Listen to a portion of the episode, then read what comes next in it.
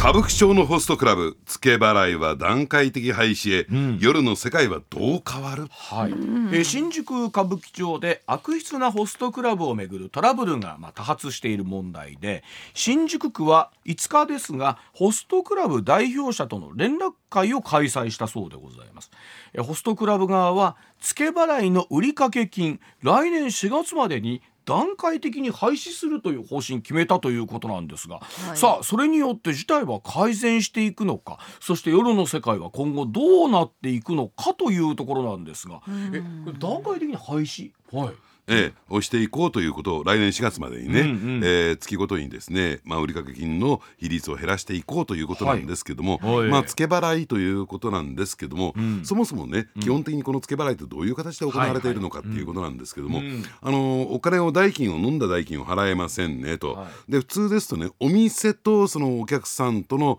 その関係になりますよね、うん、お客さんはお店に対して付け払いを払っていくんですけれども、で、ね、このホストの世界ってそうではないんですよ。よ、はい、お客さんと、ね、お店との関係ではなくて、うん、その担当のホストとお客さんとの関係なんですね。はい、でこれはねもう何十年前からそういった、えー、まあ形があるんですけれども、うん、システムがあるんですけどね、うん、あのそのホストクラブに入店しました、でそのホストクラブを運営している会社の社員になるわけなんですよ。で社員になって何が起こられるかというとまず最初に渡されるのはクレジットカードなんですね。まあ、会社員ということでクレジットカードを作ってもらえるんですよ。いよいよ俺もクレジットカードを持つことができたかって喜んでるも使うのまあ。それ一体何のために使うものなのかというとお客さんが付け払いした時にホストがその代わりになってクレジットカードで支払うんですよ。ですからお客さんとの付けの関係というのはお店とお客さんではなくてホストとお客さんとの関係になる。ですからホストがですねまあ言ってみれば通常ね、えー、まああの引き落とし日までになんとか用立ててくださいねという形でその回収作業っていうのをホストが行っていくっていうのが一般的なんですね。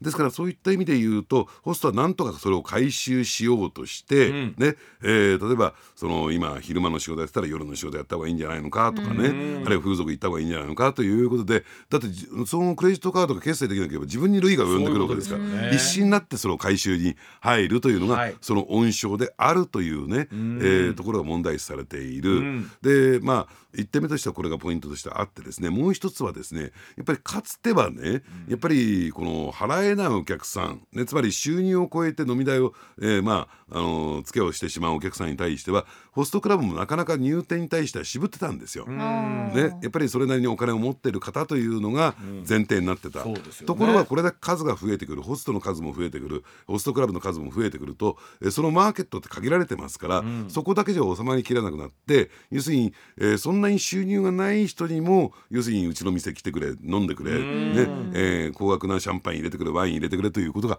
行われるようになってきた。うんということでですねやっぱりこの払えなくなったお客さんがどんどんどんどんそういった、えー、形で夜の世界あるいは風俗の世界へね、うん、行くような。でそうするとそういった人たちを必要としてそういった女性を必要としている業界もありますからそこでですねじゃあ、えー、うちがですねいい店紹介しますよとかね。でその紹介者とですねタッグを組んだホストがあのそういった夜の世界へ、ね、女性たちを追いやることを最初から想定してですねまあお店店に誘導するということが行われてきた、でで結果的にその人生を狂わすということが出てきたためにですね、そこに対して一定のくさびを打ち込みましょうということなんですね。まあ、その売掛金というのをおっしゃったように小慣習として昔から当然あっ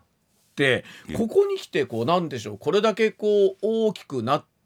問題としてなったっていうのはこう今お話もいただきましたけどその部分が大きいわけですかやっぱり、えー、他にもっと売り上げ立てたいとかというところなんでしょうかねその売掛金がこれが問題になってきたっていうところですね、えー、ですからねどうなんでしょうね、うん、あのデート商法をやめろというね、うん、えー、指摘も出てきてるんですが、うん、デート商法って何かというとですねまあ、恋愛感情をもとにした営業商法ですよね。ですよね。ですからそういった遊び慣れていない女性たちをやっぱり意図的にそっちへ誘導するということが問題視されてるんですが。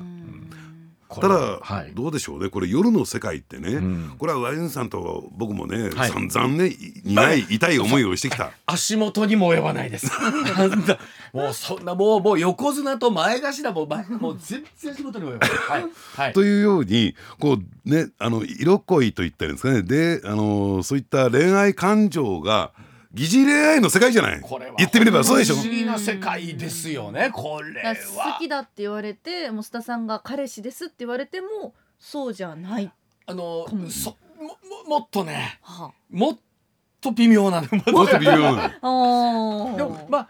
どうなんですか？これ別に男性女性とわけでもなくてそうただ、はい、我々さっきのねあの頭のニュースでもあった頂き少女何がしではありませんけれども、はいはい、なんか自分のえーと、ホスト、まあ、担当していた人をナンバーワンにしたいみたいなこうなんでしょうちょっと変な言い方ゲーム感覚みたいなところもあるわけなんですよね。うん、だからそういった点で言うとどうでしょうね、うん、あのまあ自分がやってあげたい谷町気分というのもあるかもしれないけども、ただえー、誰もね気に入らない人に対してそれをやるわけじゃないから、ベースとしてはその恋愛感情。だからね、うん、この今日はねポイントとしては、うん、え今日はね山崎アナに、はい、ホストクラブの業界用語っていうのをねいくつか紹介していきたい、はい、えー、色恋営業。これ何十年前からあるんですよこれ業界用語、色恋、色恋ね、カラーの色に恋メモしなくていいから。メモしなくてわかりました。でこれは恋愛感情をもとに、えー、商売やっていくっていう、それを売りにしているホストいるんです、色恋営業、でそう逆色っていうのもあるんですよ。逆色逆色？逆逆回転の逆に色恋の色ですね、ホストの方が女の子にはまっちゃうってことですか？いやじゃなくて女性が私と付き合ってくれないと。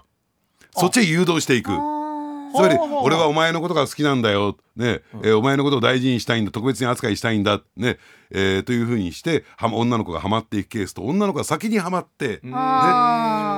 私と付き合ってくれない。私はあなたのこと好きだわと仕掛ける前に。ね。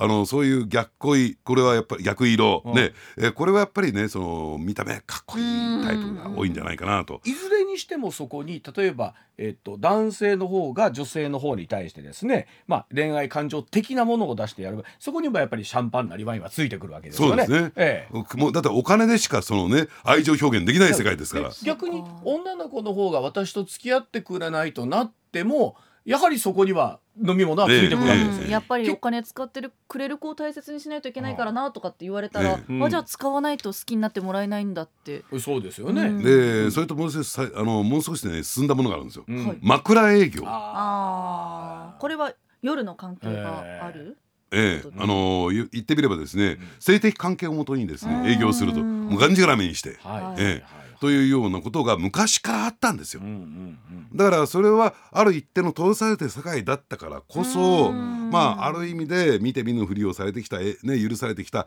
部分としてあって、まあ言ってみれば大人と大人の関係って言ったらいいの、ね、はいはい、でもそうしてしまうと最後ですもんね、ねもうね、だから、あのー、それをですねそういったことが許されてきたんだけれどもそれは一般のね何にも物事を知らない女性たちにそれが及んでいって、結果的に最終的にはやっぱりその風俗に追いやるとかね、うん、えー、その高額な、えー、売掛金を回収するために、いろんな犯罪行為に入ってってしまうということが問題視されてきたわけですね。これそれで言うと例えばさっきおっしゃった段階的にねその、じゃあ売掛金をやめだからといってこの問題がこう収まるのかどうなのかっていうことではあるんですけれども、ええ、具体的にその段階的にってどういうことを言ってるんでしょうねこの意味では。この話し合いの中ではね。うん、あのですからね売上金のうち、うん、その売掛金、はい、売上金のうち、うん、その付け払いの占める割合を段階的に減らしていきましょう。最終的にゼロにしましょう。4月までに、はい、ということなんですが売掛金は減ったけれども、うん、じゃあその女の子たちがどっかから借金してきたらどうするわけ、と。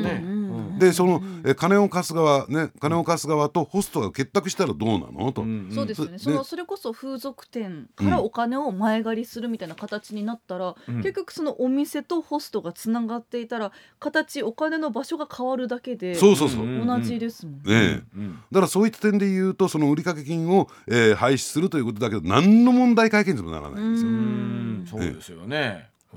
でとはいえこの仕事自体を規制するというもんでもこれないわけですか須田さん。ええ、あのこの規制をするという点でいうと、うん、えー、その法律がないんですね、うん、だから例えば営業時間が例えば風営法でね、うん、例えばあの風営法の営業時間って決まっていて例えば歌舞伎町の場合は深夜1時までなんですよ、はい、で早朝日の出から深夜1時までと決まってるわけで、はい。でそうするとね、えー、そのつまり夜中にその営業するといろいろと不都合なことが起きるから、それはダメですよってなっても、ね、日の出ともに営業開始みたいなのがあったり。日の出とともに行くんですか、ええ。あ行きますか、ええ、夏だったら4時くらいから。ひょよ、だからね、うん、まああの大阪市内でも例えば南なんか行きますとですね、うん、例えばえ9時10時でベロンベロンに酔っ払った女性たちが。あまあはい。あいらっしゃいますね。もうね、はい、えー、正体不明に陥って、うん、えー、無理くりですね、タクシーに乗せられるような、あるいはそのまま道路に放置されるような、女性たちが出てきてますからね。これってホストの問題なんですけど